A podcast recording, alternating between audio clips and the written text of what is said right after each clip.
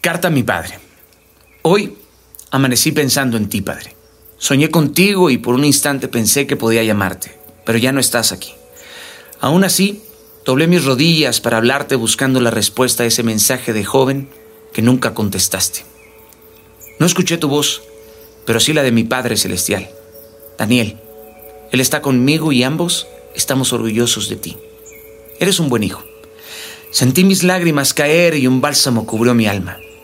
No niego que muchas veces reproché tus actos, que lloré y no entendí tu accionar. Mi corazón se quebraba con solo mencionar tu nombre e imaginar tu rostro. Pocas veces te pude abrazar, pocas veces platiqué contigo. Eras en extremo preparado, de un temple y una firmeza como escasamente se ha visto. Tu carácter y tu fortaleza generaban respeto. Eras solitario, taciturno, y cuando decías algo, lo teñías de sarcasmo.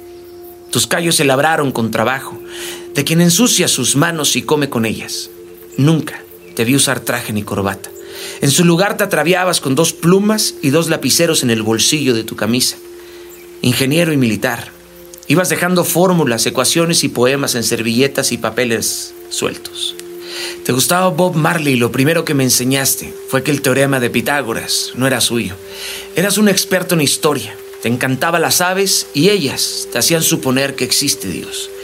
Tu puño derecho permanecía cerrado porque decías que la vida golpeaba en cualquier momento y que ni de pendejo dejarías que te tumbase. Y mira que te creí, porque con dos cánceres encima nunca dejaste de ser un trabajador incansable, un estudioso empedernido, un tiránico en la disciplina, un visionario que inventó cientos de productos que aún se usan en el mundo entero.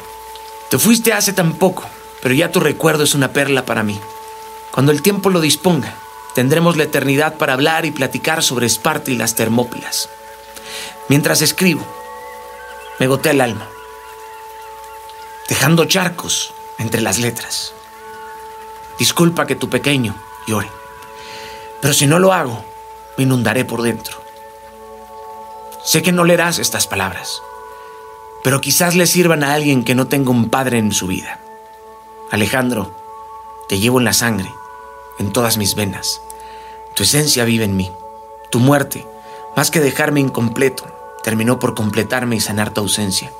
Hoy asumo que tu lejanía es una gran enseñanza en mi vida. Si en mi juventud te culpé por lo malo, hoy te culpo por todo lo bueno que yo tengo de ti. Sin duda, me heredaste el coraje y la resiliencia. Tu ausencia me educó. ¿Cuántas ausencias nos educan para entender que el amor se poda, se pule y se recrea? El dolor de la ausencia nos ayuda a crecer, no cuando aprendemos a dejar ir a quien nos abandonó, sino cuando dejamos ir los pedazos de nosotros que se quedan pegados a ellos.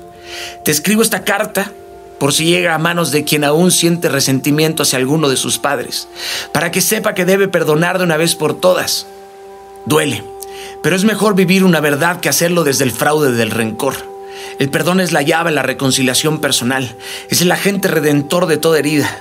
La palabra nos manda honrar a nuestros padres a pesar de todo, de las ausencias, de los gritos, de las traiciones, de las fallas y de las maldiciones, y nos promete largura de días, sabiduría y gloria en esta tierra.